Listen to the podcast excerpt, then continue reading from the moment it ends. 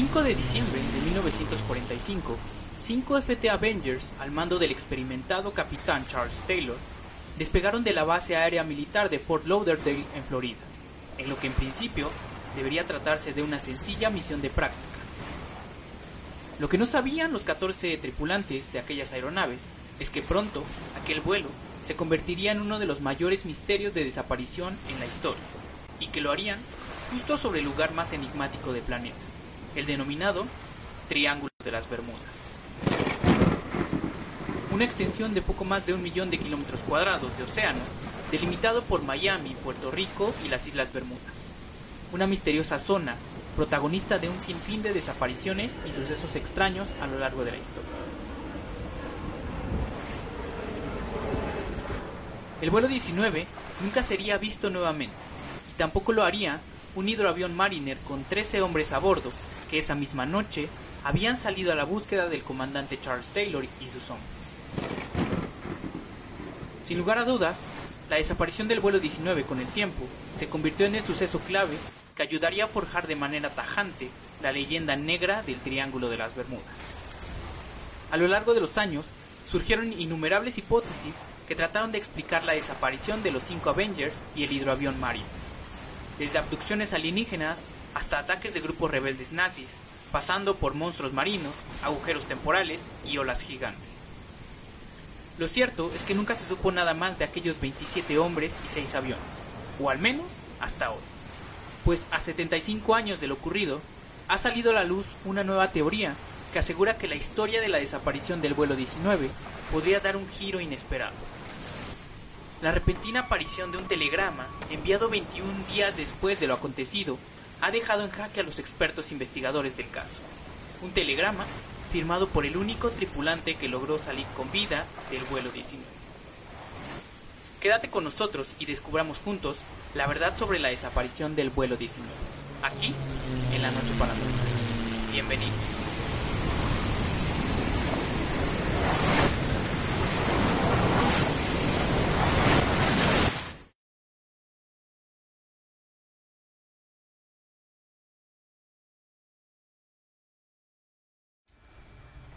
Hola amigos, ¿qué tal? Bienvenidos a la noche paranormal, espero que se encuentren muy bien. Son ya las 11.04 de la noche, transmitiendo desde Puebla Capital en eh, el país de México. Saludamos a todas las personas que se van conectando.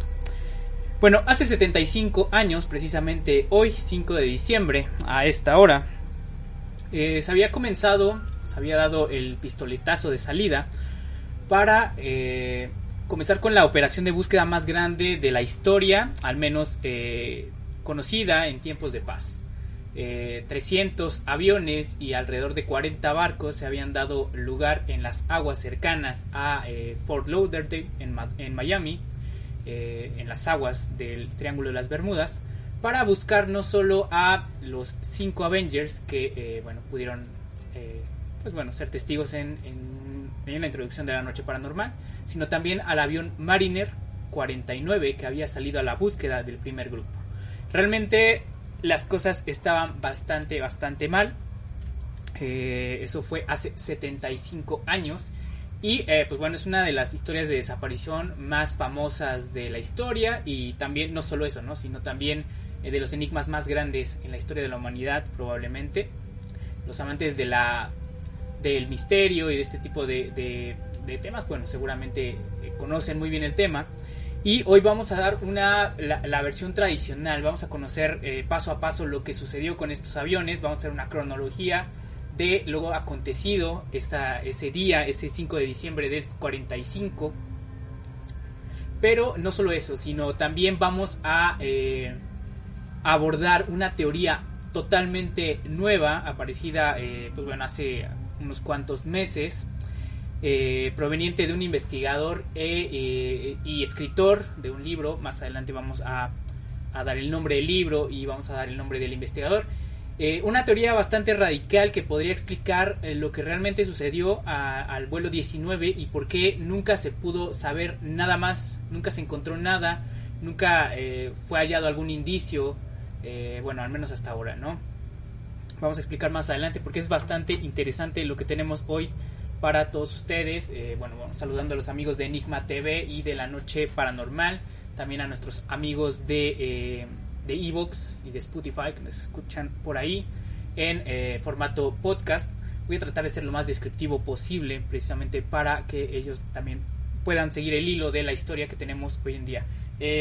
Dejen ahí sus comentarios en la, en la caja, también eh, pues bueno, sus sugerencias, sus dudas, vamos a estar ahí respondiendo. La idea es que sea una mesa de trabajo para que todos, bueno, podamos ir juntos desvelando lo que sucedió con el vuelo 19. Vamos a hablar, eh, vamos a empezar hablando un poquito sobre el contexto de, eh, de la época, lo que estaba sucediendo, ¿no? Eh, estamos en diciembre de 1945. Recordemos que, bueno, la Segunda Guerra Mundial, el Frente Europeo había terminado en mayo con la rendición de los nazis, en mayo del 45, y en septiembre, bueno, en agosto se habían lanzado las bombas eh, atómicas en Hiroshima y Nagasaki. Y bueno, este en septiembre se había rendido Japón, ¿no? Digamos que había quedado, eh, se acabó la guerra europea y quedó el frente de Estados Unidos contra Japón y se acabó en septiembre que se firma la rendición. Entonces estamos en una transición entre eh, pues la, época de guerra y la época de paz, ¿no? Todavía no está muy claro porque inclusive obviamente está la amenaza latente de lo que se va a convertir eh, posteriormente eh, en la Guerra Fría, ¿no? Con los rusos. Entonces, bueno, el ejército de Estados Unidos realmente no sabe, más bien no ha comenzado, no ha terminado, más bien esta transición entre la, entre la paz y la guerra, ¿no? Todavía están en alertas, hacen algunos patrullajes, se cree inclusive que hay algunas bolsas de resistencia, pues bueno, alemanas o japonesas que están pues actuando de cuenta propia, eh, realmente no, no, sí son tiempos de paz, porque ya no está la guerra, pero sí de, eh, bueno, sigue la alerta, ¿no? Eh, este es el contexto en el que se desarrolla esta, esta historia. Estamos en diciembre, el 5 de diciembre del 45 precisamente. Y aquí, bueno, sucede la, historia que, relatamos en un principio.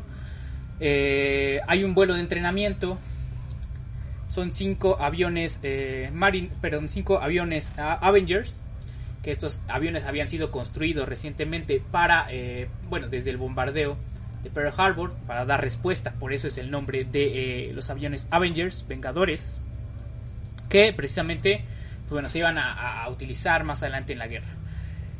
Bueno, la historia del vuelo 19, obviamente, transcurre sobre el Triángulo de las Bermudas. Y este es uno de los primeros, eh, bueno, misterios que vamos a abordar el día de hoy. Eh, para los amigos que no conocen el Triángulo de las Bermudas, que supongo que, deben ser muy pocos, eh, estamos viendo en estos momentos una imagen. Vamos a dibujar un triángulo mental entre Florida. Digamos que estamos sentados en las costas de Florida, de Miami. Eh, hacia, hacia la izquierda tendríamos, a mano izquierda tendríamos las Bermudas y a mano derecha tendríamos a San Juan de Puerto Rico. Esa área delimitada, ese triángulo formado en el océano eh, de un millón de kilómetros cuadrados, vendría a representar el área del Triángulo de las Bermudas. Obviamente, eh, pues bueno, es una, una zona bastante extensa, pero bueno, eh, vamos a ver que más adelante, en este momento eh, que transcurre la historia del vuelo 45, todavía no es eh, conocida, todavía no tiene esta fama que va a adquirir posteriormente. Y esto es precisamente porque la desaparición del vuelo 19 va a, marcar un antes y un después en la historia del vuelo del Triángulo de las Bermudas, ¿no? En el 50 se le va a denominar el Triángulo de las Bermudas, se va a empezar realmente, hay investigadores que se empiezan a meter eh, realmente con datos duros y directos eh, en la desaparición no solo de este barco, perdón, de estos, de estos aviones, sino también de barcos anteriormente, desde épocas muy, muy anteriores.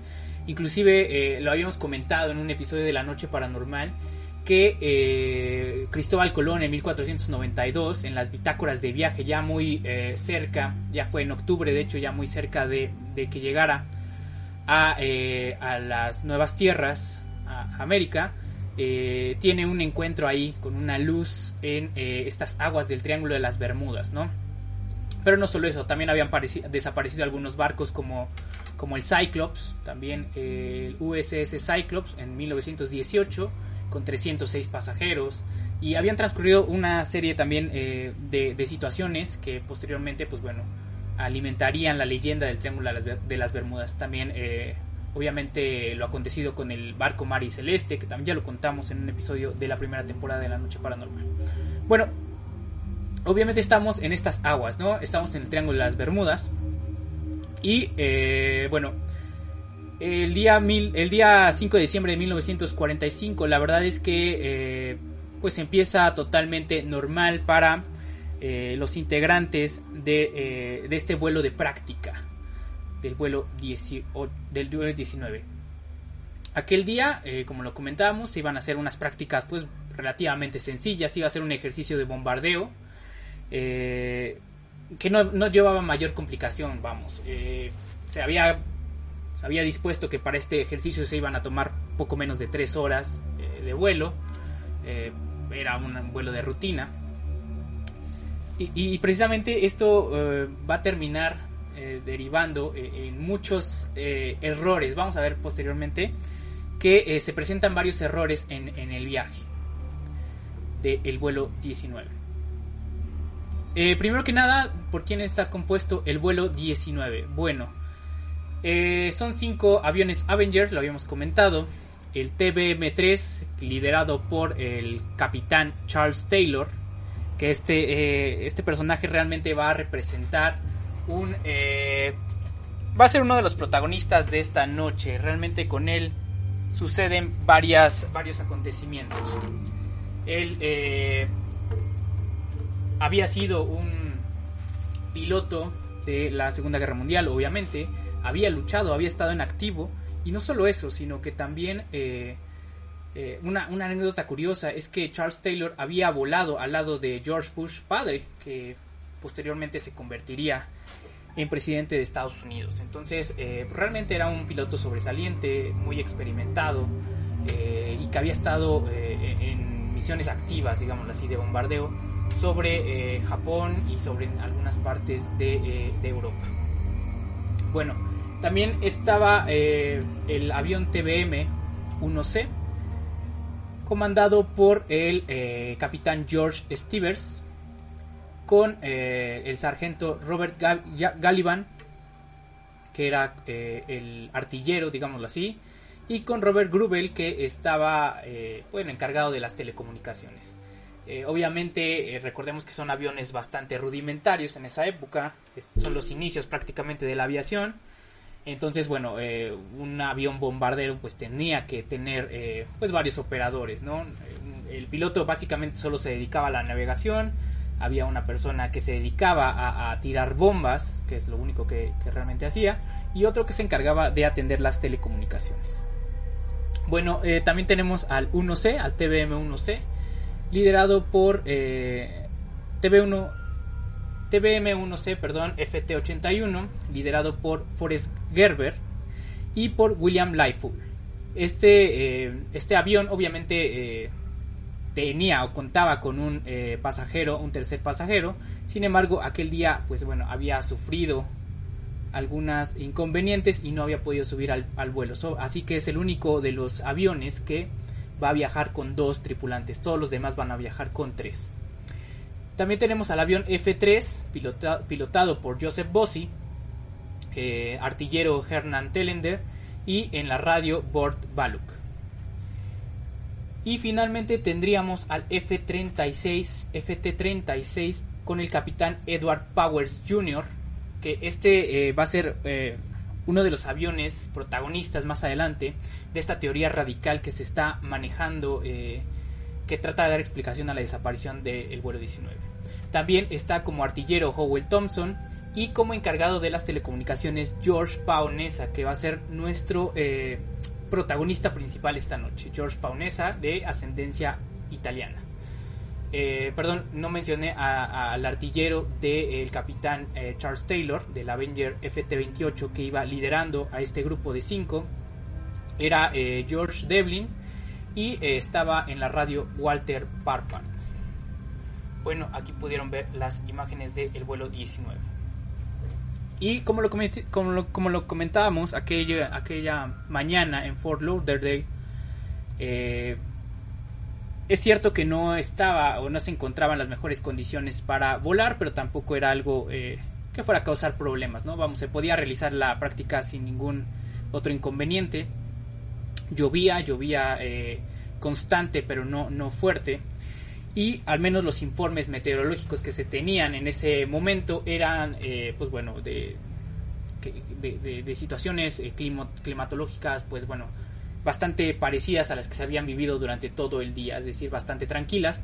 No obstante, obviamente, en ese momento no eh, las eh, predicciones climatológicas no son del todo exactas, hay bastantes problemas con ello. No se cuentan con los satélites que tenemos hoy en día, obviamente. Entonces, obviamente sí podían calcular eh, el clima de algún lugar a través de alguna serie de artimañas, pero en zonas muy limitadas, digamos, no, no tenían gran alcance, ¿no? Y esto es lo que va a terminar eh, por jugarles una mala pasada al vuelo 19. Bueno, eh, el capitán Taylor, Charles Taylor, realmente, eh, que era quien lideraba al vuelo 19, como lo comentábamos, era bastante experimentado, pero días atrás de, que se llevara a cabo esta práctica, eh, había empezado a sufrir eh, algunas situaciones de estrés postraumático de guerra, ¿no? Eh, obviamente en ese momento no era algo que, que, se investigara, ¿no? Que se, que se detectara, no había diagnóstico para esto, pero posteriormente gracias a los escritos que quedaron y a las personas que se dedicaron a investigar los últimos momentos del capitán Taylor, lograron determinar que él no pasaba por una buena situación mental estable. Eh, inclusive había eh, evitado volar días anteriores, no, quería subirse a un avión, eh, obviamente no quería hacer la práctica y aquel día, aquel 5 de diciembre inclusive, había tratado de convencer a uno de sus amigos más cercanos para que volara en su lugar. Taylor no, bajo ninguna circunstancia quería, pues bueno, subirse a, ese avión. No obstante, pues bueno, no, no, no le queda otra opción más que seguir pues bueno las instrucciones del de el, encargado de, en ese momento de Fort Lauderdale y eh, pues bueno obviamente le ordenan continuar con las prácticas que se iban a llevar a cabo en la eh, bueno posteriormente no del vuelo 19 ese ese ese día eh, a las a la 1.45 había partido el vuelo 18 vuelo anterior, que también era un vuelo conformado por cinco Avengers y bueno, este, obviamente se había retrasado por la situación del clima y también eh, digamos que no se habían no se habían puesto de acuerdo bien los capitanes, había eh, existieron ahí bastantes situaciones, ¿no? Taylor había tratado de eh, con varias artimañas ahí de llegar tarde a las reuniones, ese tipo de situaciones, de retrasar la salida de, los vuelos de práctica para que el vuelo 19 pues bueno ya no volara pero bueno esto no, no, no, no funcionó entonces el avión eh, el vuelo 18 de práctica sale a las a, la 1.45 que era en principio la hora eh, bueno destinada para el vuelo 19 hasta aquí obviamente eh, pues bueno todo todo normal. Charles Taylor pues bueno no, no tiene otra otra opción que bueno emprender el vuelo. Y bueno, el, el vuelo 19 saldría de eh, Fort Lauderdale eh, a las 2 y 10. Ya era una hora bastante, eh, pues bueno, tarde, pero bueno, igual no, no, había, no representaba ningún problema porque en principio no debía durar el vuelo más de 3 horas, entonces no, no iba a representar alguna complicación para ellos. el vuelo comienza normal y vamos a mostrarles el plan de vuelo que en principio tenían que llevar eh, a cabo los cinco Avengers. Aquí estamos viendo en estos momentos, para nuestros amigos que nos escuchan, que nos ven a través de, la página de Facebook, de YouTube y también que nos escuchan a través de Evox y de Spotify, vamos a tratar de ser lo más descriptivos posibles. Bueno, eh, el vuelo original consistía eh, en, una, en un viaje en, línea recta, digámoslo, hacia el este, hacia mar adentro, unas 56 millas en línea recta. Ahí, sobre una isla que se llama Hen and Chickens, iban a, a, realizar un ejercicio de bombardeo que no iba a tomar más de 20 minutos. Eh, después de realizar este bombardeo, bastante sencillo, tenían que eh, seguir en línea recta, seguir volando en línea recta otras 67 millas, dar una vuelta hacia el norte, hacia el noroeste, 60 eh, grados hacia las islas Gran Bahamas, recorrer 73 millas y finalmente doblar otros 60 grados para completar un triángulo hacia eh, Fort Lauderdale, o sea, para regresar volando 120 millas. Era un triángulo, pues bueno, bastante sencillo. Aquí lo, estamos viendo en estos momentos. Este, eh, el triángulo iluminado en naranja, pues básicamente era el plan de vuelo original. Vamos a ver que esto, esto no, no sucedió. Vamos a contar primero lo que aconteció aquel, eh, aquel 5 de diciembre de, eh, de 1945. Bueno, ellos salieron, eh, se, realiza eh, el vuelo de bombardeo, hasta ahí no hay ningún otro inconveniente. Y a partir de este momento es donde eh, a partir más o menos se estima que sobre las dos y media de la tarde ellos terminan de realizar el, ejercicio de bombardeo. Como lo comentábamos era pues bastante sencillo. Concluyen esa parte del, bombardeo. La, el clima es bastante tranquilo, no, no tiene ningún inconveniente pese a la, al mal, a, la lluvia que estaba, que estaba eh, pues bueno, cayendo sobre, sobre, sobre esa bahía. Y no tiene ningún problema. Eh, se realiza el ejercicio de bombardeo, continúan, eh, recordemos que tenían que continuar 67 millas mar adentro para poder doblar posteriormente hacia el norte y luego hacia el sureste, suroeste para eh, completar el triángulo, ¿no? Pero pasa algo, eh, pues bueno, bastante eh, llamativo en este, en este punto. La historia que conocemos al menos es que después del bombardeo, por alguna situación muy extraña, el vuelo 19 no sigue el plan original de hecho, se dice que eh, en Cayo Cistern, que era una, eh, una, un par de islas que se encontraban hacia adelante, donde tenían que doblar en principio hacia el norte, que era la primera vuelta, digámoslo, en, 60 grados hacia, hacia el norte, ellos no la ven, al parecer por, porque está entrando la tormenta, lo estamos viendo en, este, en estos momentos. La tormenta viene eh, entrando desde el este hacia donde están ellos, hacia la posición donde se encuentran ellos. Es decir, se la van a encontrar de frente, ¿no? No había forma tampoco de eh, poder anticipar que una tormenta tan grande, de hecho fue el frente frío más fuerte eh, en muchos años, el que entró aquella, aquel día, aquel 5 de diciembre. Entonces ellos se encuentran eh, con, con vientos demasiado fuertes que en principio terminan por nublar la visibilidad el vuelo 19 eh, de los 5 Avengers, por lo que no doblan en el punto en donde deben de hacerlo, sino que eh, ellos continúan. Al parecer, eh, las brújulas de Taylor, en este momento, del capitán Charles Taylor, que era quien estaba liderando el viaje, se averían, algo pasa, también se ha hablado, ¿no? Que, en este, en este punto, en la en el Triángulo de las Bermudas, pues bueno, suelen suceder este tipo de situaciones y se achacan a un cambio de eh, a una alteración eh, magnética no electromagnética que hace que las brújulas no funcionen. Esto lo sabemos hoy. En ese momento pues bueno era imposible eh, conocer esto no así que pues bueno la verdad es que los los cinco Avengers están en este momento un poco desorientados pero tampoco es una situación pues bueno bastante apremiante no ellos continúan eh, unas millas adelante, están buscando una referencia visual para, eh, bueno, eh, más bien la, referencia visual era el Cayo Cistern para poder dar vueltas, pero no la encuentran. La verdad es que se pasan, aquí lo, podemos ver en el mapa, hasta una serie de islas conocidas como Isla Gran Abaco, Ahí encuentran esa referencia visual y piensan que se trata de Cayo Cistern. Aquí el problema es que los eh, cuatro aviones del vuelo 19, excluyendo a Taylor, obviamente, que era el líder, confían ciegamente en el instructor, en Taylor, porque tenía una gran experiencia de navegación, porque había estado volando en varias situaciones de combate y porque realmente era el mejor hombre disponible en esos momentos para que pudiera, pues bueno, guiarlos a través de esta misión. Así que, eh, obviamente ellos confían ciegamente en, eh, bueno, en un principio, ¿no? Vamos a ver un poco más adelante que tal vez no se hace.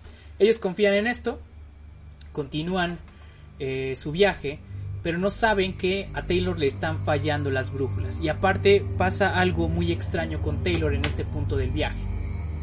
Como decíamos, probablemente él sufría de este estrés postraumático de guerra que en algún momento lo desorienta y eh, por alguna inexplicable razón, que hoy en día no, se entiende tampoco, Taylor eh, piensa que se encuentra en otro lugar de... Eh, el otro lugar, muy otro lugar muy distinto a donde debería de estar. Él piensa que están sobrevolando el sur hacia el Golfo de México. Por alguna extraña razón, nadie conoce todavía la situación, pero él eh, probablemente eh, pudo haber pensado que todavía se encontraba en una misión de vigilancia, en la guerra.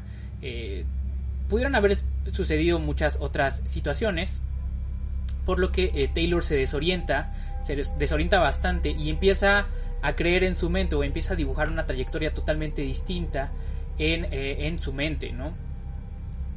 Recordemos que los otros cuatro Avengers, pues, bueno, confían ciegamente en la navegación de Taylor, pero a Taylor le están fallando las brújulas y aparte está desorientado. Entonces ahí va, eh, ahí es el primer problema. Entonces ellos llegan a la isla Gran Abaco, doblan 60 eh, grados hacia el norte, piensan que esta es la referencia visual, pero se empiezan a dar cuenta que las eh, referencias visuales del viaje, obviamente, no son las que, ellas, las que ellos esperaban, ¿no? Obviamente no sabían que se encontraban varias millas adelante del lugar donde tenían que doblar en principio y que se encontraban sobre la isla Gran Abaco. Así que en este momento se desorientan totalmente, pero deciden eh, pues bueno, continuar hacia el noroeste, digámoslo así. Ellos continúan eh, su viaje doblando 60 eh, grados, completando uno de los lados del triángulo. Pero en este punto, obviamente, Taylor trata de, comunicarse con las torres de control precisamente para saber exactamente cuál es su posición, ¿no? Pero las torres de control, eh, pues bueno, no lo, no lo escuchan y, aparte, pues bueno, las circunstancias de la tormenta hacían difícil que eh, se pudiera llevar una conversación clara entre ellos, ¿no? Prácticamente estaban volando solos, aunque sí es cierto que en algunos puntos del viaje son escuchados, ¿no? Pero no, no hay una comunicación constante, lo que hace eh, que prácticamente estén volando a la deriva y con un capitán, un líder, que es Taylor, pues bueno, totalmente desorientado, él no sabe dónde está, él piensa que están totalmente en un lugar eh, distinto, ¿no? Los cuatro otros los cuatro Avengers restantes obviamente se empiezan a dar cuenta que la situación no está bien con Taylor, se empiezan a preocupar, tenían eh, combustible de, sobra, no todos los Avengers llevaban los tanques llenos, eh, de hecho, el, único Avenger que llevaba el tanque lleno era Charles Taylor, que sí le daba una autonomía de vuelo mm, por lo menos hasta las 8 de la noche. ¿no? Recordemos que en ese momento son alrededor de las 3.15 eh, más o menos de la tarde. Ellos habían salido a las 2 y 10. Y sobre 3.15 se dan cuenta que, pues bueno, probablemente estén perdidos. Pero que obviamente van a regresar. Esto no va a pasar más de una reprimenda tal vez, de alguna llamada de atención por eh, no poner atención a las circunstancias del vuelo, pero tampoco es nada, nada grave, ¿no? El problema es que continúan volando bajo el mando de Taylor y se dan cuenta que Taylor está totalmente desorientado. Ellos continúan volando hacia el noroeste, subiendo, alejándose de la costa de Fort Lauderdale, donde en principio deberían estar, y el problema es que los alcanza la tormenta. Ellos en un momento determinado están dentro ya de la, tormenta que está entrando por el este, eh, las comunicaciones prácticamente empiezan a ser, eh, pues bueno, nulas, ¿no? Entre la, torre de control, las torres de control que había en los diferentes fuertes militares que se encontraban a lo largo de la costa de, Florida, obviamente. Y bueno, eh, Taylor realmente nunca, al menos lo que se cree es que en este momento, no se sabe por qué, continúa desorientado, pero no quiere aceptar que él no sabe dónde están porque sabe que representa un gran problema. Si él eh, le dice al vuelo que, o más bien a sus, a, sus compañeros, que él no sabe dónde está siendo el líder, pues bueno, probablemente cause pánico entre ellos. Así que él eh, continúa volando buscando alguna referencia visual, prácticamente a la deriva, en medio de la tormenta. Ellos tienen que subir por arriba de las nubes para no ser alcanzados por los rayos que estaban cayendo en ese momento, en la lluvia apremiante. Y aquí se dan cuenta que eh, prácticamente están en una situación ya bastante, bastante complicada.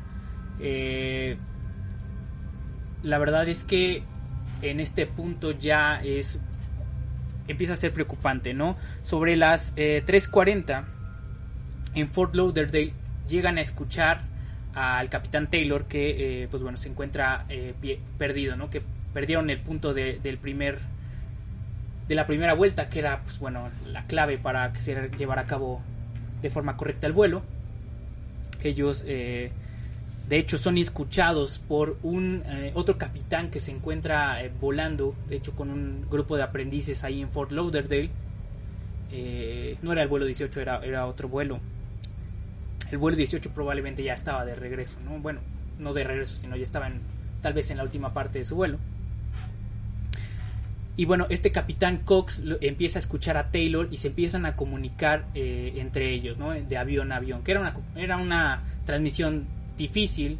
Eh, obviamente las nubes, la lluvia, los truenos hacían esto bastante complicado. Las interferencias eran eh, muy fuertes. De hecho, ellos llegan a escuchar, bueno, transmisiones de la radio cubana que se empieza a meter en las radiocomunicaciones. También en este aspecto, la verdad es que es muy básico, ¿no? Eh, el conocimiento que se tiene todavía de radiofrecuencias y todas estas situaciones. Y es muy rudimentario. Eh, Cox, este, este, este piloto que les alcanza a escuchar, trata de eh, orientar a Taylor, pero Taylor parece estar en otro lugar, parece, parece estar en otra misión totalmente distinta, parece estar fuera de sí, totalmente desorientado. Y Cox eh, eh, le explica, o más bien le pide a Taylor que le diga en qué, eh, en qué lugar está, ¿no? En dónde está.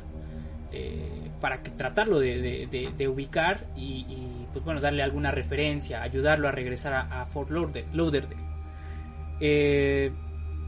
pero Taylor le responde algo que deja, pues bueno, helados a toda la, obviamente toda la, toda la los cinco Avengers, todo el grupo empiezan a escuchar, bueno, la transmisión entre Taylor y Cox y se dan cuenta que Taylor está diciendo que están en un lugar totalmente distinto, ¿no? Y esto obviamente, eh, pues bueno, causa un sobresalto porque era, era, imposible que ellos estuvieran volando en ese corto tiempo eh, sobre el lugar donde decía el capitán Taylor, pero siendo una eminencia y totalmente experimentado en este vuelo, pues bueno, también era difícil no creerle. Por lo que Cox trata de darle, de orientarlo le dice que vuele hacia el norte y probablemente eh, pues bueno, encontrará Miami en unos eh, minutos más adelante. Inclusive le llega a sugerir que eh, él vuele hacia el norte, Cox vuele hacia el sur y se lleguen a encontrar en algún momento y vuelen juntos, ¿no? Digamos para guiarlo. Pero recordemos que Taylor está, bueno, que el vuelo 19 pues está en un lugar totalmente distinto, ¿no? Ellos están hacia el noroeste y según eh, Taylor, pues bueno, ellos están volando sobre Kai West, sobre esta línea amarilla, que como lo vemos es totalmente distinto, ¿no? Están en lugares opuestos a los que ellos creen. Entonces igual las, las instrucciones de Cox, pues bueno, no le iban a servir mucho. Pero bueno, Taylor está en, en, este estado, ¿no? Estado mental totalmente despistado, alejado, no sabe qué es lo que, lo que tiene que hacer, inclusive empieza a perder el liderazgo entre eh, el vuelo, entre los miembros de los Avengers, que eh, los demás capitanes que tratan de darle, de orientarlo y decirle que están cometiendo un error, ¿no? eh, que tal vez deberían ir hacia el, el, oeste, porque realmente, digo, al final no había otra eh, situación más fácil que volar hacia el oeste de donde habían salido, ¿no? Es decir, pues regresar por donde habían venido. Entonces, bueno, digamos que esa es la, era la última salida que tenían, ¿no? Eh, salirse totalmente de curso, pero pues bueno, volar hacia tierra firme. Entonces, bueno, tratan de que, de que Taylor recapacite y que les dé la orden de volar hacia el oeste para encontrarse con Florida. Ellos eh, obviamente sí tienen esta referencia, no, no muy marcada porque también están perdidos, no saben exactamente dónde están y está la tormenta aparte. Pero ellos sí saben que bueno, la salida más fácil es volar hacia el oeste y bueno, eh, quitarse de problemas, ¿no? Obviamente Taylor no, no, no, no les hace caso en un principio. Terminan, eh, continúan volando hacia el noroeste, obviamente y eh, se empiezan a preocupar porque algunos de los Avengers, eh, eh, como, como, decíamos, no tenían el combustible, los tanques de combustible llenos, ¿no?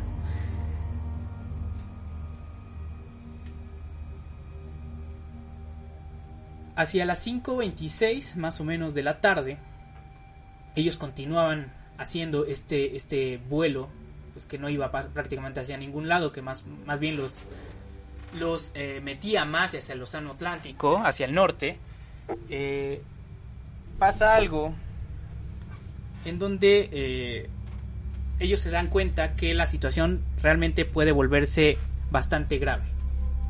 Y es que a las 5.26, como lo comentábamos, ellos saben que les quedan, pues bueno, prácticamente ya una hora por mucho de, luz, ¿no? Y entonces, en medio de la tormenta, con las, con las condiciones en las que estaban, totalmente desorientados, con un capitán que no sabía hacia dónde volaba y eh, sin la luz del sol, pues bueno, era se iba a, a, complicar bastante la situación. Aparte, recordemos que no todos los Avengers tienen los, eh, los tanques de combustible llenos. Entonces, esto es preocupante. Eh, ellos obviamente saben, o más bien todavía confían en que pueden regresar, ¿no? Para este punto, obviamente recordemos, ellos ya habían, ellos habían salido a las 2 y 10, ya eran 5.26, es decir, ya tenían 3 horas y 16 minutos en el aire. Lo cual, eh, pues bueno, obviamente agravaba mucho la situación. Algunos no tenían demasiado combustible para, eh, para estar mucho tiempo en, el vuelo, en, vuelo, ¿no? Es decir, tenían alrededor de 4 horas de autonomía, 5, y ya habían gastado 3, ¿no? Entonces, ya se empezaba a convertir esto en una situación límite. Eh, obviamente para este punto ya Fort Lauderdale había sido avisado de que el vuelo 19 estaba perdido. Se empiezan a tomar algunas medidas. El teniente Poole, que era eh, precisamente la persona encargada de la base de Fort Lauderdale, donde habían salido los Avengers, da la orden a los demás eh, bueno, puestos militares que tenían pistas de aterrizaje que prendan todas las, todas las luces de las instalaciones por si el vuelo 19 se queda sin luz al menos tenga alguna referencia visual de dónde está la Tierra para poder eh, pues bueno para poder buscar ese punto no al menos para, para que al menos estuvieran sobre tierra firme no el, el riesgo real en este punto es que se internaran en el, en el océano y que cayeran ahí, ¿no? Aquí ya se está convirtiendo en una posibilidad bastante real. Y eh, obviamente esto preocupa al personal de Fort Lauderdale porque bajo las condiciones en las que se encontraba con una tormenta que no daba eh, cuartel para nada, era prácticamente buscar una aguja en un pajar, ¿no? Que poder encontrar a los aviones si es que caían. Entonces al menos eh, si estaban en tierra firme, o al menos si estaban cerca de la costa, cerca de las playas, pues bueno, podían acercarse con mayor facilidad, ¿no? Al menos en este punto lo que tratan de hacer es acercarlos. Pero aquí pasa algo pues bastante bastante eh, inexplicable, ¿no? Pese a la insistencia de, de, los demás pilotos del grupo, Taylor, que era el líder, decide que den un giro, obviamente él sigue desconcertado, no sabe dónde está, pero sigue pensando que está en Cayo Hueso, es decir, que está volando sobre el Golfo de México. ¿Por qué? Nadie lo ha podido explicar, no saben qué es lo que estaba pensando en ese momento. Eh, Taylor estaba sobre Cayo Hueso, así que les da la orden de que vuelen hacia el norte, hacia el nor noroeste, noreste, perdón, hacia el noreste, es decir, que hagan un eh, que den una, una que tomen un rumbo, que sigan volando hacia el noroeste. Ellos estaban volando en principio hacia el norte. Y esta decisión lo que iba a hacer era adentrarlos totalmente en el océano Atlántico. Es decir, eh, pues bueno, hacia mar adentro, donde estaba la tormenta. Y él, eh, esta indicación, o al menos la indicación que da en ese momento, es que pongan todos rumbo hacia el, hacia el noreste. Perdón, que, que sí, hacia el noreste, es decir, que sigan alejando, y que eh, dejen el rumbo así, fijo, hasta que alguno de los aviones de los Avengers quede con menos de 10 galones de gasolina para que eh, en ese momento todos cayeran eh, o todos bajaran eh, o se internaran en, el océano, ¿no? Si iban a caer en el océano, al menos caer todos juntos, esta es la idea de Taylor, porque si, obviamente como tenían tanques de combustible o reservas distintas, entonces iba a ir cayendo en, iban a ir cayendo en lugares distintos y esto iba a dificultar totalmente la, la búsqueda, ¿no? Si ya era difícil bajo esas condiciones, pues bueno, era más complicado, era más fácil hacer una misión de búsqueda para buscar a los cinco bombarderos juntos a hacer cinco operaciones para buscar a cinco, eh, cinco bombarderos que estaban en distintas posiciones, ¿no? Había que hacer bastantes cálculos que sí se realizaron realmente y de hecho desde Banana River, que es una eh, que es otra eh, otro fuerte militar que se encuentra sobre, sobre la, la playa de Florida, llegan a calcular la posición aproximada del vuelo 19. Se dan cuenta eh, más o menos sobre dónde podrían estar. Eh, obviamente la orden de Taylor, bueno, al menos lo que se cree es que fue acogida por todos los, eh, los demás pilotos sin, bueno, sin ningún reparo, ¿no? Y aquí hay algo muy importante. Estaban volando todavía bajo las órdenes, bajo el modelo de vuelo de la Segunda Guerra Mundial. Es decir, esto, esto implicaba que tenían que seguir a su líder sin importar si esta decisión los llevara a la muerte. Cualquier otra decisión era tomada como sublevación, como eh, deserción, como amotinamiento, como abandono y obviamente los llevaba a una corte militar. Entonces hay que tener muy en cuenta esto y es lo que hablábamos al principio acerca de la transición. Todavía no estamos completamente en tiempos de paz, todavía eh, hay, muchas cosas que no han cambiado. Los protocolos siguen eh, siendo los que se manejaban bajo la, guerra, bajo la Segunda Guerra Mundial. Entre ellos este, ¿no? Esta decisión de que eh, tenían que, que, seguir a como de lugar al líder, aunque los llevara a la muerte. Bueno, la historia original concluye en que eh, esta es la última eh, posición que, eh, que, tiene el vuelo 19, es decir, se, se, se llega a concluir que los vuelos, esto sin, sin, ninguna prueba, ¿no? Porque nunca se encontró nada del vuelo 19, pero al menos lo que se piensa es que los cinco Avengers cayeron, obviamente continuaron volando hacia esta dirección que les había indicado Taylor, y cayeron los cinco juntos cuando alguno de, de los aviones se quedó sin combustible, o más bien se quedó con menos de 10 galones, todos bajaron y se estrellaron al mismo tiempo. Que ya de por sí era una situación complicada, porque un amarizaje era una situación pues bastante difícil para los aviones de esa época. De hecho era preferible saltar en paracaídas, eh, pero bueno, era una, decisión que se tenía que, tomar en conjunto. Y aquí realmente es cuando eh, las personas que se encuentran en tierra siguiendo el vuelo 19 piensan, o más bien cometen un, error eh, que posiblemente propicia que el vuelo 19 continúe desaparecido hoy en día. Que es, ellos piensan que el vuelo 19 está viajando como una unidad sólida, compleja. Es decir, como si los cinco Avengers eh, formaran parte de un grupo, digámoslo. Lo cual no era así. Era un vuelo de práctica, sí. Era una unidad asignada al, capitán Taylor y aunque lo conocían todo mundo, que era una eminencia, pues realmente eh, no habían convivido juntos los, demás capitanes de, los demás capitanes y los miembros de la tripulación, ¿no? Obviamente se conocían, pero no había este pues no amistad, pero sí este eh, camaradería, ¿no? ¿no? existía. Pero ellos eh, obviamente en Fort Lauderdale, que son las personas que empiezan a realizar las labores de búsqueda, perdón, Fort Lauderdale y Banana River piensan que esto es así, que están buscando a una unidad completa. Lo cual obviamente vamos a ver más adelante que posiblemente no era así. Bueno, la última comunicación de eh, conocida al menos del capitán eh, Taylor le indican, básicamente le, piden al teniente Taylor que eh, vuele hacia el oeste porque ellos están perdidos, que es lo que decíamos, ¿no? Digo, al final de, al final de cuentas, aunque estuvieran perdidos y volaban hacia donde eh, se donde, donde se encontraba la playa, pues bueno, al menos se iban a desviar algunos kilómetros, ¿no? De Fort hacia el sur o hacia el norte, pero eh, pues bueno, iban a llegar a tierra firme, ¿no? Entonces la esa es la orden que reciben desde las torres de control que escuchan al vuelo 19 y le piden a Taylor que haga esto. Pero Taylor dice que ni siquiera sabe dónde está el, oeste.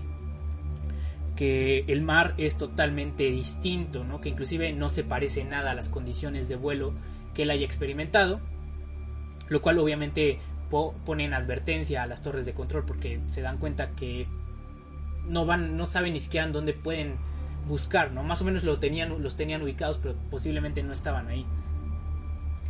Entonces, bueno, la última comunicación que se tiene es eh, Taylor diciendo que, eh, bueno, no saben dónde están, que las condiciones del clima y la tormenta es bastante dura y que, y que de hecho esto es lo que van a propiciar también alimentar el mito de, no el mito, ¿no? Porque obviamente no lo hemos explicado, pero sí va a acrecentar la leyenda del, del, Triángulo de las Bermudas es una frase que dice, eh, que comenta que el mar es completamente distinto, que, parece como si estuvieran en otro lugar. Y esa es la última comunicación que se tiene con Taylor, eh, con el capitán Taylor y con cualquiera de los del, vuelo 19 de, los Avengers.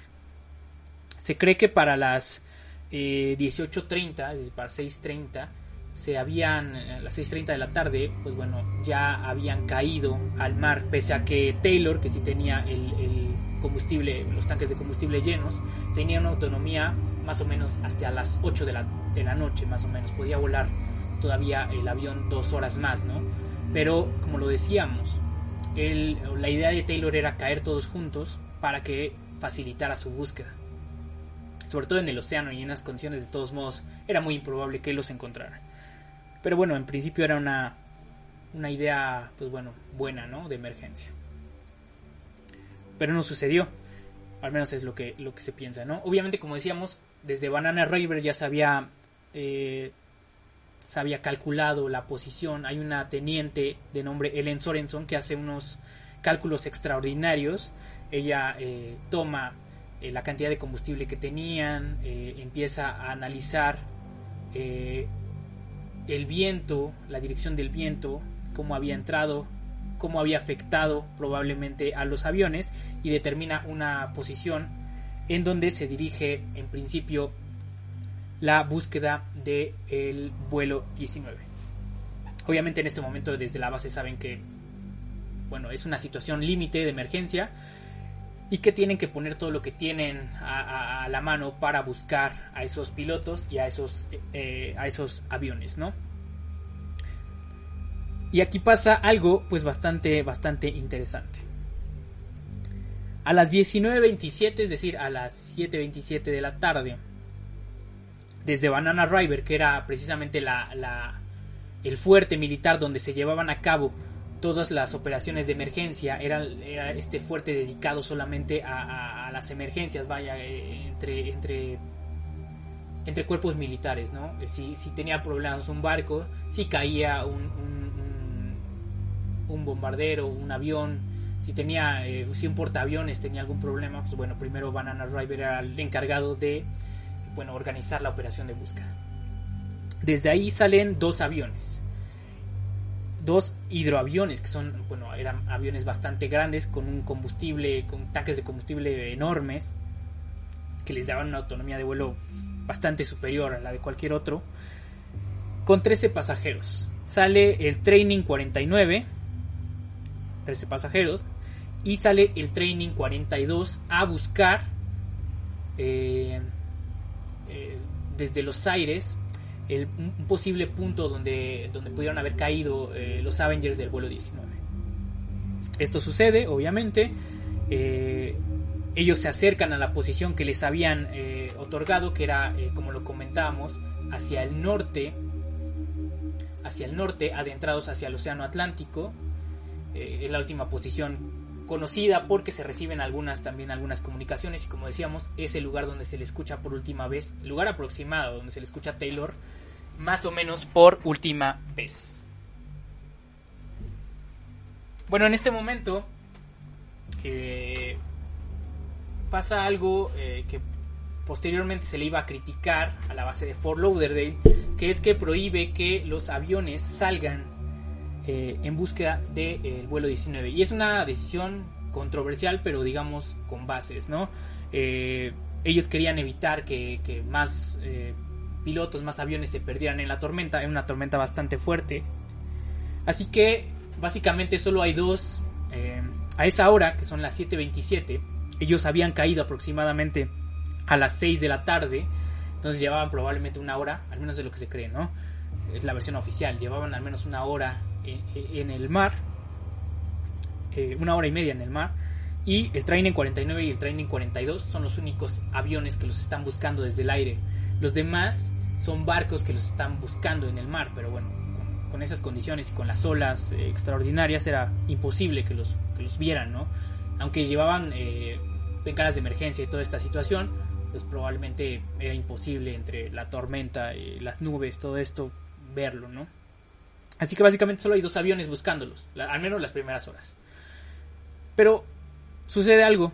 A las 8.15, mientras el Training 49 se está acercando a la, zona donde probablemente se encuentre el vuelo 19, hay una explosión en el aire y esto lo reporta un portaaviones, perdón, eh, sí, un portaaviones, un barco que está eh, cercano a la zona, no tan, tan cerca, pero bueno, alcanzan a ver una bola de fuego en el aire y esta es la última posición conocida del Training 49. En ese momento también se pierde el avión que había salido a buscar a los cinco aviones Avenger originales, ¿no? Al vuelo 19. Y esto obviamente también alimenta la leyenda del, Triángulo de las Bermudas, ¿no? Ya se habían perdido seis aviones, los cinco Avenger más el Training 49, y los 13 pasajeros del Training 49, más los 14 pasajeros del vuelo, más bien los 14 tripulantes del eh, vuelo 19, de los 5 Avengers. Por lo cual todo esto ya era una locura. Eh, obviamente la, operación de búsqueda ahora ya no se están buscando solo 5 aviones, se está buscando también el sexto avión. En las condiciones de tormenta, eh, la tormenta no, no, disminuye en ningún momento, es, es un frente frío, entonces eh, tiene que continuar, ¿no? Digamos. Sí, eh, eh, la verdad es que en este momento ya la situación es bastante complicada.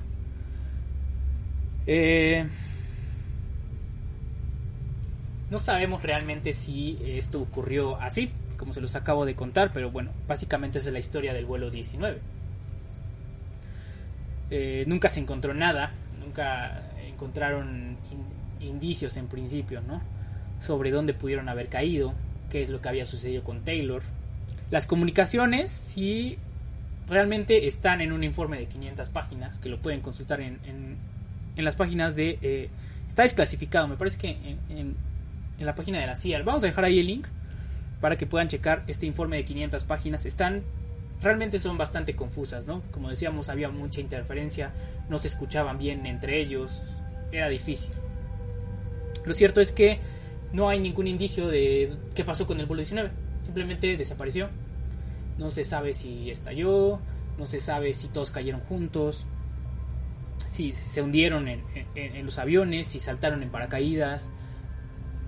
Esto alimentó obviamente, como lo comentamos en el principio, pues bueno, todas las versiones que aseguraban que, pues bueno, tal vez eh, pudo haberse, pudieron haber sido abducidos, ¿no? Inclusive hasta, hasta por, por, por extraterrestres. Que había olas gigantes que pudieron haberse tragado de alguna forma a los aviones. Eh, inclusive se hablaban de eh, agujeros de gusano, ¿no? Que podían encontrarse alrededor y que habían sido propiciados por la tormenta, que eh, probablemente donde entraron, donde entró el vuelo, el vuelo 19 y donde ya nunca salió. Todas estas teorías que les acabo de comentar, aunque puedan sonar descabelladas para algunos y para otros suenen muy reales, todas tienen la misma validez, porque no, se sabe, al día de hoy continúan desaparecidos. Y esta es la, historia la cronología de lo que sucedió con el vuelo 19 y eh, los 14 tripulantes que se encontraban en ese momento. Eh, es una situación muy compleja, ¿no? En principio no se sabe eh, qué pasó, dónde están, cuáles fueron las condiciones. El informe sale ya mucho tiempo después, entonces igual pues no ayuda mucho. Las posiciones de radio pues tampoco. Eh, aparte tenemos la situación de que se perdió el Training 49 que los había ido a buscar. O sea, realmente todo era... Eh, todo había sido... Todo lo que podía haber salido mal en ese vuelo, pues bueno, salió mal. Ellos no, nunca, probablemente nunca supieron dónde estaban, ¿no? Y esto ayudó a acrecentar durante muchos años, como lo comentamos, pues, la leyenda negra del Triángulo de las Bermudas. Realmente tuvo que ver algo, realmente sucede algo en esas aguas, pues posiblemente sí, ¿no? Porque todas las desapariciones, todas las circunstancias que, que, han acontecido en ese lugar, nos dirían en un principio que algo, algo raro sucede, al menos ahí, ¿no? Eh, como decíamos, lo de Colón, lo del Mari Celesti, el, el, Cyclops y muchas otras. De hecho, hay un libro eh, que salió, bueno, tiene muchísimo tiempo, que se llama eh, El Triángulo de las Bermudas de Charles Berlitz, donde enumera todas las eh, desapariciones o acontecimientos extraños que habían sucedido en el Triángulo de las Bermudas. Es bastante interesante y es de fácil lectura. Si a ustedes les gusta realmente este tema, pues bueno, es, de lectura obligada. Ahora, que, que el vuelo 19 haya desaparecido en esas, eh, por circunstancias, como lo decíamos, complicadas o, que extrañas, digámoslo así, vamos a, dejarlo, eh, vamos a calificarlo así, que haya desaparecido bajo circunstancias extrañas, bueno, es algo que no vamos a poder, que, hasta el momento, al menos 75, 74 años después, no sabíamos, ¿no? Que eh, todas las hipótesis eran válidas hasta que no se encontrara algún indicio. Pero aquí viene, aquí sucede algo bastante, bastante interesante. En 2019 hay un eh, investigador eh, investigador y escritor eh, español de nombre José Antonio Poncetti. José Antonio Poncetti es él,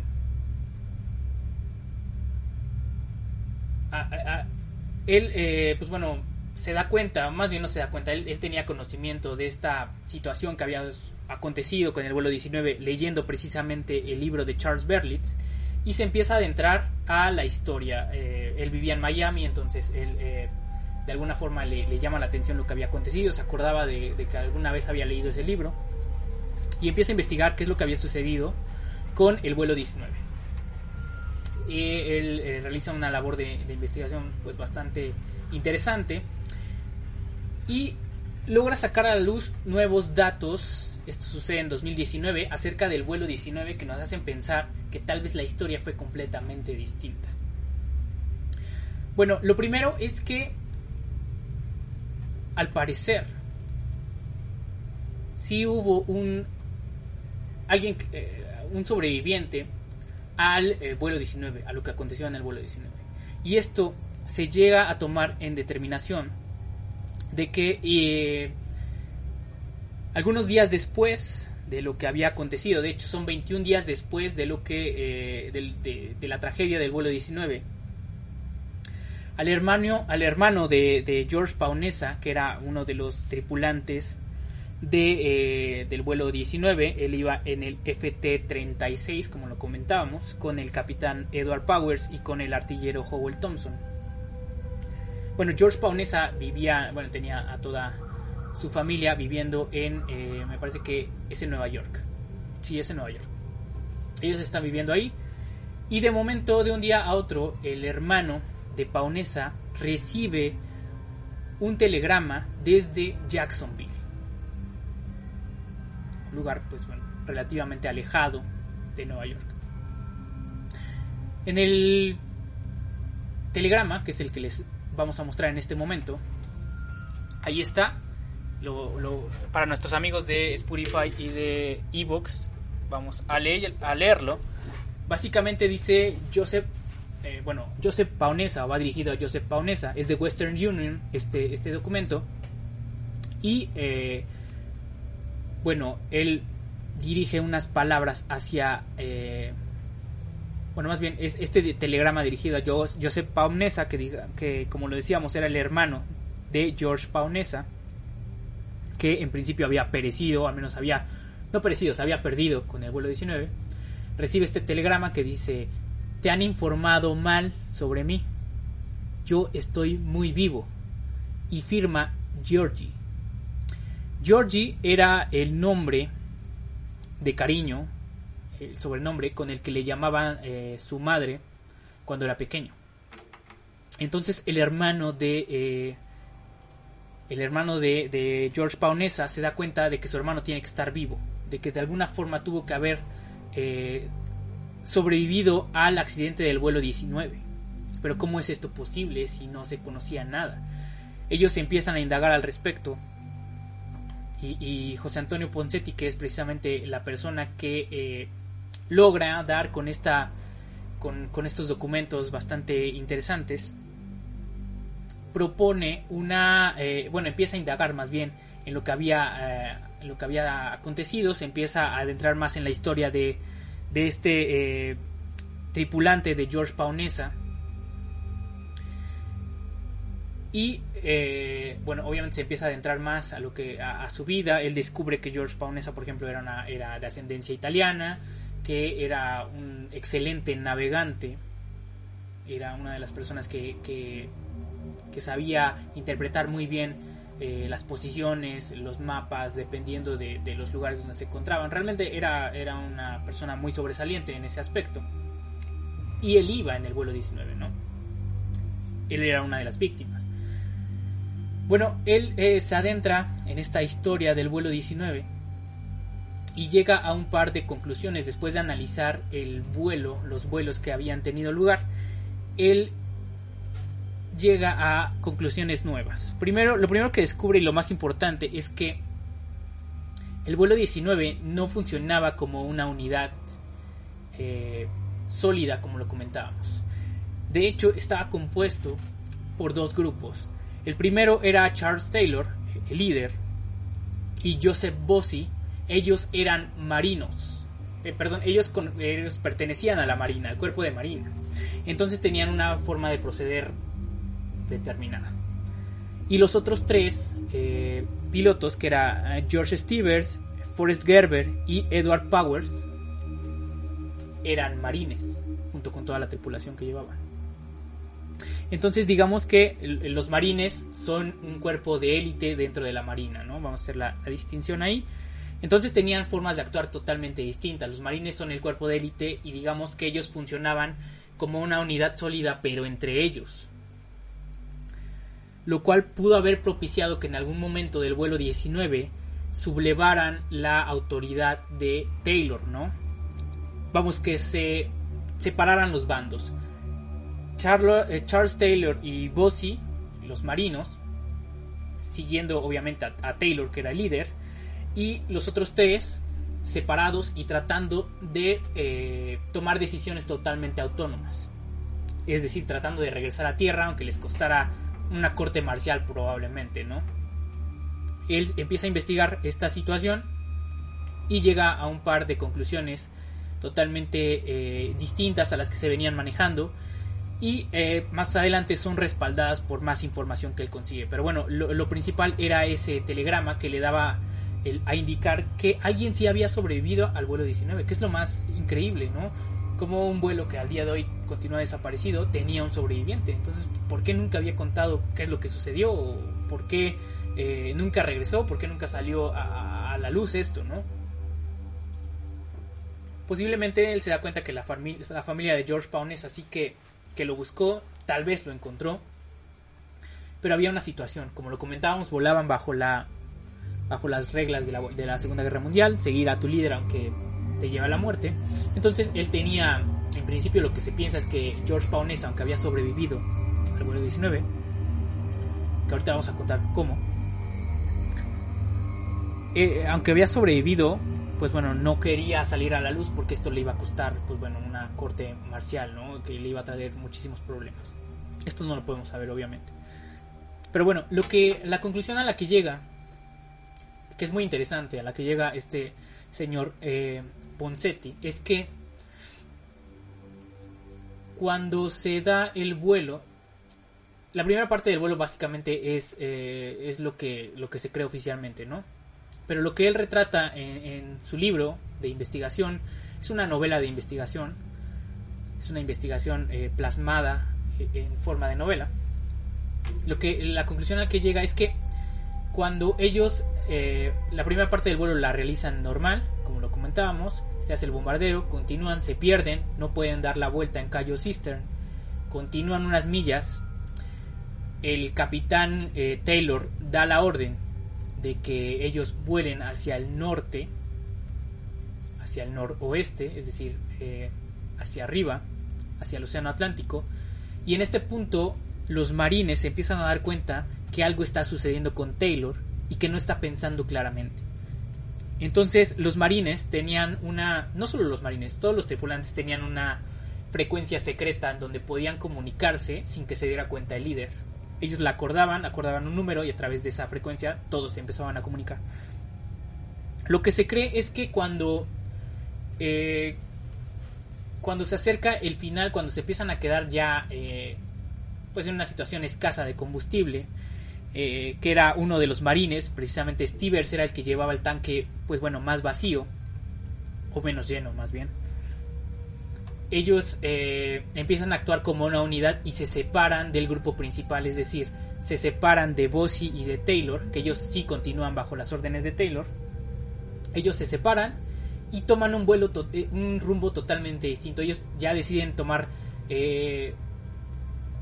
el rumbo hacia el oeste, aunque les cueste un regaño y la corte marcial ellos no les importaba, ellos toman esa decisión como unidad propia, como marines Stevers, Gerber y eh, Powers, ellos deciden volar y regresar hacia el oeste en algún momento, es decir, desconocen la autoridad de Taylor.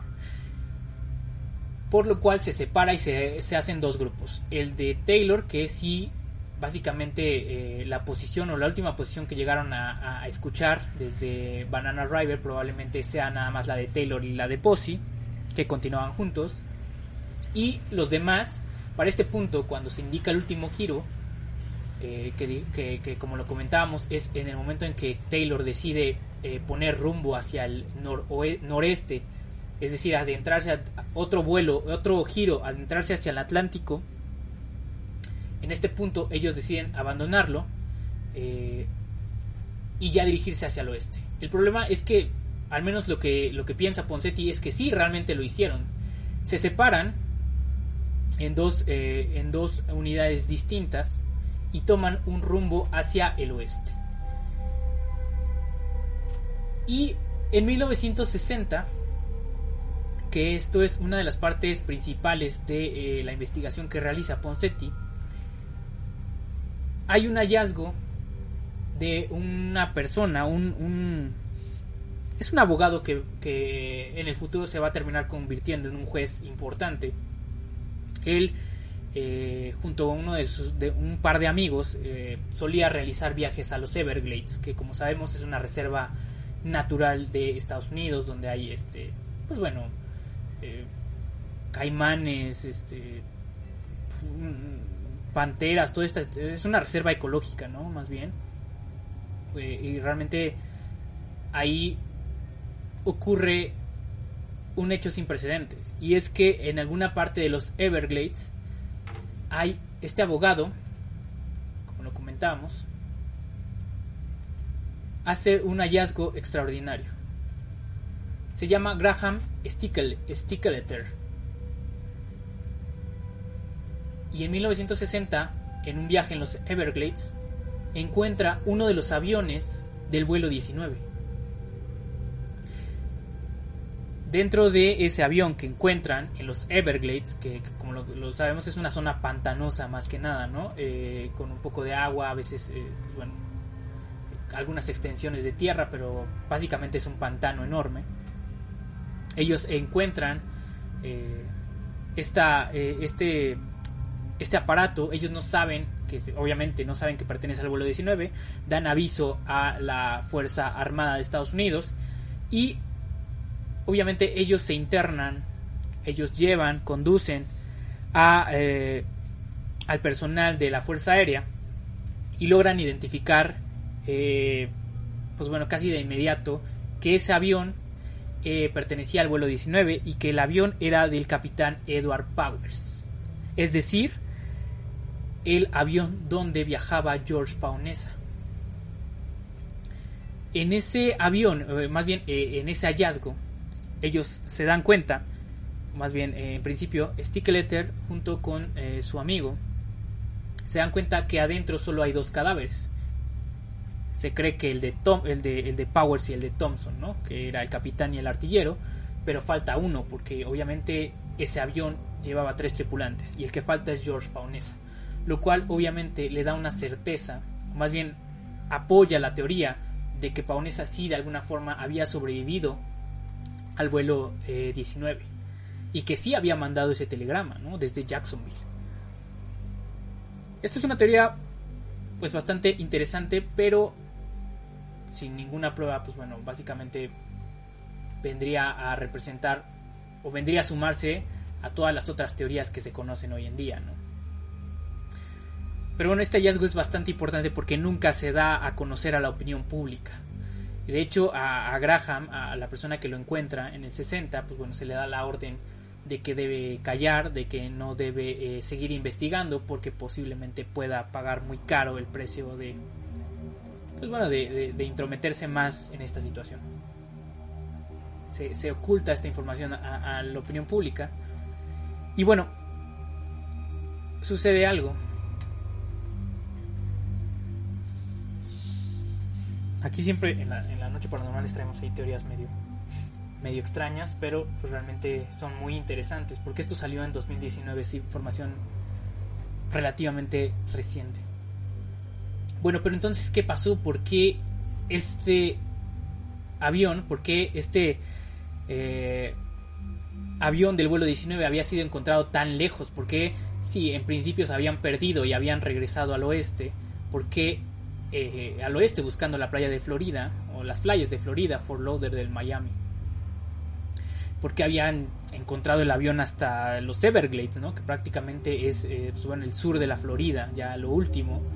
Eh, y bueno, ellos llegan a la conclusión de que cuando toman, más bien Poncetti llega a la conclusión de que cuando se dividen estos tres pilotos marines del vuelo original 19, ellos están volando sobre la tormenta, la tormenta ya ha entrado en este punto, la tormenta ya está muy, muy, muy entrada, y ellos están volando sobre las, sobre las nubes.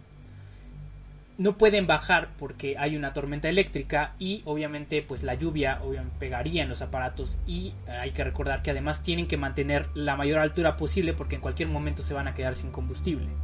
Entonces, eh, pues bueno, obviamente el tener mayor altura representa que puedan recorrer mayor distancia con el, con el motor muerto, digámoslo así, en el momento que se pare. Entonces ellos continúan y no se dan cuenta que eh, en algún punto ya están sobre tierra firme. Ellos siguen volando sobre las nubes.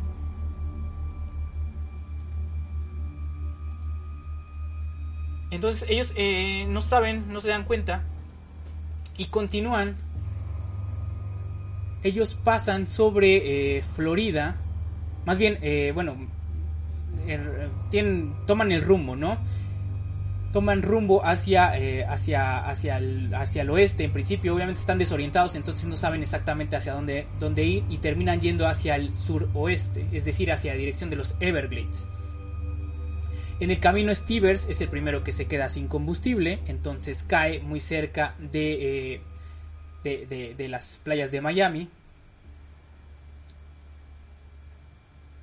Luego él sí que, termina cayendo en, el mar y vamos eh, más adelante y, probablemente se pueda explicar esto. Después eh, Stevers era el que tenía menos combustible obviamente. Después Gerber es el que cae y ya lo hace dentro de los Everglades, que es uno de los aviones que posiblemente se puedan encontrar posteriormente.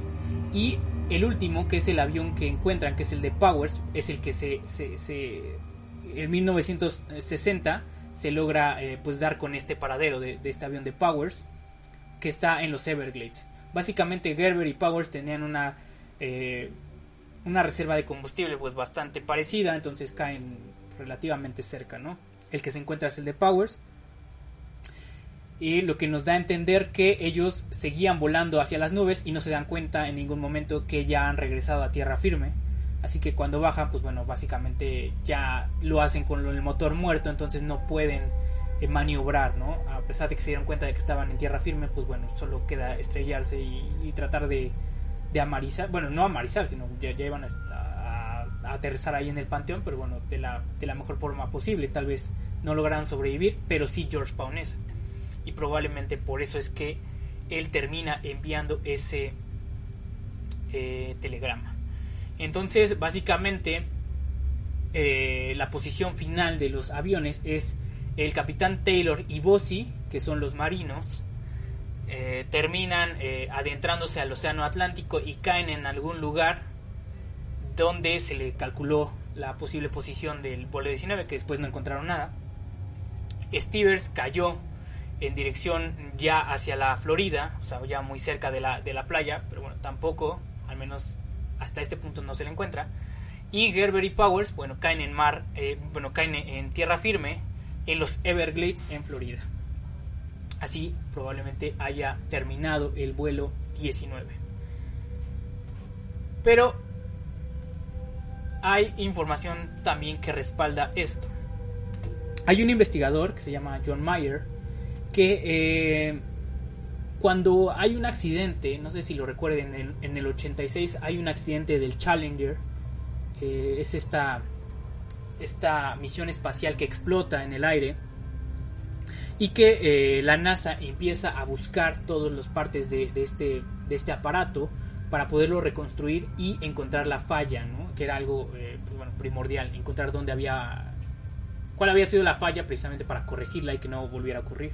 Entonces este transbordador explota en el 86 y empiezan a buscar y él a través de las imágenes se da cuenta de que cuando están buscando eh, cerca de la playa de la Florida reconoce los restos de, algunos eh, aviones que se encontraron ahí como los restos de un avión de, de un Avenger que había volado probablemente en el vuelo 19 John Mayer se iba a convertir posteriormente en uno de los principales investigadores de estos, no solo del vuelo 19, también del Triángulo de las Bermudas, y acude con un equipo de expertos, logran eh, localizar el barco, eh, de hecho ya, esto ya se hace, perdón, el, avión, esto ya se hace unos años posteriores, y en los 90 recuperan ese avión, logran, eh, pues bueno, sacarlo del agua, pero tienen el problema de que no están los números de serie ya está eh, pues bastante eh, corroído el, lugar donde en principio pues bueno deberían estar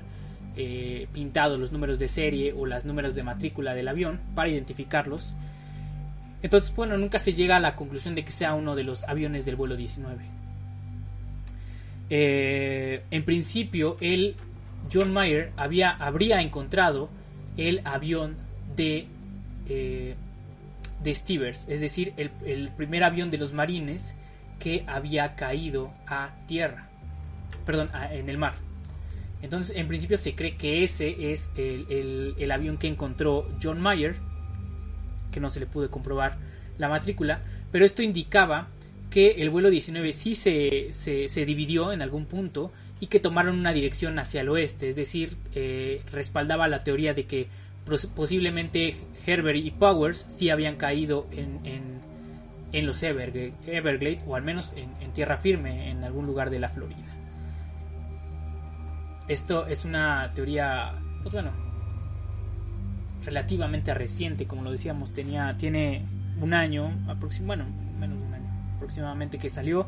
Está muy bien plasmada en esta novela de eh, José Antonio Poncetti. Ustedes la, pueden encontrar. De hecho, es difícil, obviamente, en esta pandemia y en estos tiempos que estamos viviendo. En formato físico, las librerías, sabemos, todo es un caos. Pero lo pueden encontrar en formato digital, cuesta 109 pesos. Es una lectura pues bastante recomendada, solo que sí hay que tener mucho cuidado y hay que hacer una propia investigación, obviamente, eso se lo recomiendo a ustedes, eso ya le toca a cada uno, eh, para saber qué es eh, fruto de la imaginación de Poncetti y cuáles son las eh, los acontecimientos que, que, fueron reales. Uno obviamente es el telegrama, esto es totalmente real y se los hemos presentado aquí, esto se puede consultar, obviamente es algo que ha quedado ahí. Y eh, dos es el, hallazgo del avión del vuelo 19 que no ha sido reconocido, pero que a través de varios documentos se puede, eh, pues bueno, concluir que sí se llevó a cabo el hallazgo de un avión del vuelo 19 en los Everglades y que el avión que encontró John Mayer en los 90 probablemente sí era el avión de Stevers que pertenecía al vuelo 19. Y de hecho el, autor lo facilita bastante, ¿no? Es un... No vamos a spoilear la, novela, aunque ya hemos contado muchísimo de su contenido. Pero al final de, de, esta, de este libro van a encontrar un apartado, unas notas del autor, donde les van a señalar prácticamente qué es lo que es verdad de la novela y qué es lo que él ha inventado, ¿no? Bueno, que él ha redactado, porque más bien es una investigación presentada en forma de novela. Y se van, a, se van a dar cuenta que, bueno, los datos son bastante sólidos.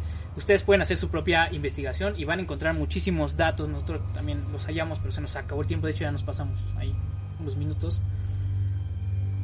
Eh, pero ustedes pueden encontrar, pueden hacer su propia, propia investigación, obviamente, y se van a dar cuenta de que hay muchos datos que podrían respaldar esta teoría y que tal vez, eh, pues bueno, eh, el vuelo 19 no es como los nos lo contaron, ¿no? Que obviamente continúa siendo un enigma hasta que no se pueda determinar exactamente lo que ocurrió con el vuelo 19. Eh, ya están apareciendo datos, pero sí hay eh, otras cosas que, deberían, que para respaldar esta teoría tendrían que ser eh, totalmente contundentes, digámoslo así, ¿no? Que apareciera un informe oficial de la Marina o, o del Ejército de Estados Unidos diciendo el avión que encontramos en los Everglades en los 60 pues sí era un avión del vuelo 19. eso vendría a representar o vendría a respaldar toda la teoría de Ponseti. Que es bastante, bastante interesante. Eh, bueno, realmente esta es una de las historias que nos gusta traer aquí en la, en la Noche Paranormal, una investigación que, que hemos realizado también, obviamente, para ustedes, uno de los mayores enigmas. Al final, obviamente, no significa que esto tenga, tenga que ser eh, forzosamente de la, de la manera en que hemos contado. Ustedes harán su propia investigación, llegarán a sus conclusiones y sería interesante, pues bueno, que nos las hicieran saber aquí en la página de la Noche Paranormal y también en Enigma TV, obviamente. Ahí estamos recibiendo todos los eh, comentarios, todo lo que nos, eh, nos quieran escribir, todas las sugerencias también, obviamente. Todo lo leemos en la Noche Paranormal. Eh, bueno, realmente pues poco queda, poco más queda por decir sobre esta fascinante, fascinante, bueno, teoría que está apareciendo ahí, que sobre todo es bastante reciente, entonces ustedes ya tienen ahí eh, pues bastante que contar, que comentar ahí con sus amigos también interesados en el misterio, en estas situaciones bastante extraordinarias, pero que también son bastante interesantes, ¿no? Eh, probablemente durante los próximos años vamos a conocer más información al respecto y tal vez en algunos eh, en algún momento, pues bueno, se, se determine qué es lo que sucedió con el vuelo 19 y podamos dar fin al misterio que envuelve, pues bueno, este, este, esta desaparición, una de las desapariciones, pues bueno, más sobresalientes, no sobresalientes, no digamos eh, famosas de la, de la historia. Estos cinco Avengers junto con el, el, el avión, el Training 49 que también se perdió pues buscando a los posibles sobrevivientes del vuelo 19 que al final no se pudo encontrar nada. Y bueno, como esto, obviamente un montón de cosas, ¿no? Lamentablemente, como decíamos, ya se acabó el tiempo. Nos pasamos ahí un poquito, pero bueno, es, bueno estar de vuelta y bueno, estos temas realmente los lo, merecen, ¿no? Son temas bastante interesantes, teorías que ahí por ahí no, no, se han analizado totalmente y que probablemente no vayan a encontrar en muchos lugares. Así que en la noche paranormal, pues bueno, esto es lo que queremos presentarles, ¿no? Estas teorías, que ustedes hagan sus propias investigaciones. Y bueno, obviamente eh, ya hablando eh, en concreto de el, el enigma del Triángulo de las Bermudas, obviamente, pues bueno, va a continuar a lo largo de la historia. Hay muchas situaciones que tendrán que explicarse, eh, muchas situaciones que continúan sin respuesta. Para mí uno de los de los enigmas más grandes es el, la aparición del mar y celeste, ¿no? Ya se los contamos en, la primera temporada. Búsquenlo, Enigmas del Mar, le pusimos, me parece. Enigmas del Océano. En la primera temporada y les contamos, pues bueno, básicamente lo que sucedió con el Mar y Celeste. Y otras situaciones que habían ocurrido ahí en el, triángulo, de las Bermudas. Desapariciones de, de aviones. Ya no nos queda tiempo, pero bueno, igual en algún momento comentaremos acerca de Caroline Casio que también desapareció volando un avión y lo más curioso es que hay testigos, ¿no? De cómo desaparece el avión de Caroline Casio sobrevolando una de las islas que se encuentran, pues bueno, dentro del millón de kilómetros cuadrados que comprenden el Triángulo de las Bermudas. Y bueno, ahí está. Es una investigación pues bastante interesante, son temas que nos gustan, que a los amantes del misterio, obviamente, como lo son ustedes y como lo somos nosotros aquí en la Noche Paranormal, pues bueno, nos, encanta y sobre todo, pues bueno, traer esta información fresca, estos giros de guion que a veces es lo que, lo que necesita el misterio, ¿no? Porque a veces se queda muy estancado, ¿no? Eh, y no tiene caso repetir los mismos temas, eh, no tendría caso hacer un, un eh, episodio del vuelo 19 sin traerles información nueva, ¿no? Darle vueltas a lo que ya está, a los miles de videos que están en YouTube y en las páginas. No, es lo que intentamos hacer en la noche paranormal, acercarlos a teorías nuevas. Puede que sean verdad o que, sea, que sea, o que no lo sean o que sean controversiales, pero bueno, al menos eh, darle un giro y no quedarnos estancados, ¿no? Porque a veces el misterio es eso, es eh, pues una búsqueda interminable por encontrar la verdad. Bueno, al final creo que hasta es mejor, ¿no? Quedarnos a veces con la, con la incertidumbre de lo, que, de lo que ocurre. Pero bueno, como dato final para dar pistoletazo a esta, a esta historia, hay una... Híjole, es que no, sé si, si, si, si spoiler. Bueno, sería un spoiler de la novela tal vez. Pero bueno, probablemente muchos de los amigos que nos han seguido hasta hoy, hasta, hasta este punto, obviamente eh, se van a quedar con algunas dudas acerca de la teoría nueva. Entonces esto los va a terminar por eh, envolver. Esto es un spoiler de la, de la novela, si, bueno, de la novela de investigación. Si ustedes quieren leerla, pues bueno, aquí ya pueden cortar el video. Ya no vamos a decir mucho de esto. Si quieren, eh, bueno, si quieren leer esta, esta novela de investigación es bastante buena. Como les decimos, lo pueden encontrar de forma digital, 109 pesos en la Play Store, Google Play, Google Play Store, ahí la, la compramos nosotros, muy bueno. Y otros libros, ¿no? El de Charles Berlitz es, como decíamos, eh, cualquier amante del misterio tiene que leerlo, es de, de, lectura obligatoria, ¿no? Y otros tantos, eh, eh, hay muchísimos libros que hablan acerca del Triángulo de las Bermudas. Charles Berlitz tiene otro libro que habla, pues bueno, referente del Triángulo de las Bermudas y los ovnis, o sea, es, es bastante complicado. Antonio Rivera también habla de, de las desapariciones en los Triángulos de las Bermudas y bueno, bueno, entonces, eh, eh, ya. El spoiler. Eh, hay una tumba en el cementerio de Arlington donde, pues bueno, es el cementerio, ¿no? Es donde se encuentran pues, básicamente varias personalidades de Estados Unidos, de la historia de Estados Unidos, entre ellos JFK, John F. Kennedy. Hay una tumba, hay una tumba dedicada a la memoria de George Paunesa, el supuesto superviviente del vuelo 19, que ya son muchas coincidencias, ¿no? El telegrama, la tumba y aparte la novia de George Paunesa asegura que durante la época de los 50 lo ve dos veces, tienen encuentros dos veces, entonces bueno, ya es algo bastante raro, pero bueno, la, la cereza del pastel es esto.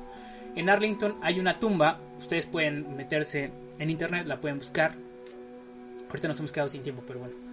Eh, pueden buscar esta información y se van a dar cuenta que en Arlington existe esa tumba dedicada a la memoria de George Paunesa. Y lo misterioso es que nadie ha mandado a nadie mandó a poner esa tumba. Bueno, a, a levantar esa tumba, ese epitafio. Es una tumba vacía. Eh, Poncetti ha investigado, ha ido más allá, y no solo Poncetti, hay otros investigadores que han tratado de llegar al, meollo de este asunto, de explicar por qué está ahí la, la tumba en un cementerio totalmente reconocido, pero han llegado a la conclusión de que no lo saben, no hay nada que explique. La familia de George Paunesa nunca mandó a, levantar esa, ese epitafio, sobre todo en ese lugar que es bastante complicado hacerlo ¿Y quién pagó por esa tumba? Una de las teorías es que el, propio George Paunesa haya jugado una especie de, no de broma, sino haya dejado un indicio ¿no? acerca de lo que sucedió con él y con el vuelo 19 y que nunca apareció en la vida pública porque pues bueno esto le, distintas situaciones una es la culpa del sobreviviente el complejo de culpa del sobreviviente y la otra es pues, la corte marcial a la que se iba a enfrentar probablemente y van a ser situaciones complicadas. No lo podemos saber hasta que este, estas teorías, eh, estas hipótesis se lleguen a, comprobar con información que probablemente vaya a aparecer en los próximos años. Esperemos que sí. Bueno, realmente ha sido una noche bastante interesante con todos ustedes amigos. Les agradecemos a nuestros amigos que nos escuchan en Evox, desde España, desde otros lugares de eh, no solo de Europa, sino también de Latinoamérica, Nicaragua, Argentina, eh, Chile también, eh, Guatemala también, este, muchos otros lugares también que, nos escuchan. Pues bueno, agradecemos obviamente también a las personas que nos escuchan desde Estados Unidos, que nos han dejado ahí mensajes, por, por cierto, en Evox. Eh, pues bueno, muchas gracias, todo lo leemos. Y bueno, ya tienen otro tema del que, del que hablar con sus amigos en esta en estas noches y en estos días de cuarentena pues bastante difíciles, ¿no? Bueno, agradecemos a todas las personas que eh, estuvieron también conectadas y bueno, mándenos ahí también sus conclusiones, qué es lo que piensan, el vuelo 19 realmente tiene una explicación totalmente distinta o se quedan con la explicación oficial. El informe tiene 500 páginas, lo pueden leer, lo pueden encontrar, lo vamos a dejar también ahí en la descripción para que lo puedan checar el informe oficial. de eh, del vuelo 19 no van a encontrar muchas respuestas. Realmente yo les recomiendo que, pues básicamente mejor lean la novela. Mucho de lo que de lo que viene en la novela obviamente sí está un poco aderezado, ¿no? Digámoslo, para darle un sentido dramático, pero pues bueno, las conversaciones y todo esto pues básicamente terminan diciendo lo mismo, ¿no? Bueno, les agradecemos a todos su presencia hoy en la noche paranormal, como siempre. Eh, Vianey Salazar en los controles en la producción de este programa y aquí en, la conducción Ariel Salazar, su amigo. Agréguenos en, Facebook, escríbanos.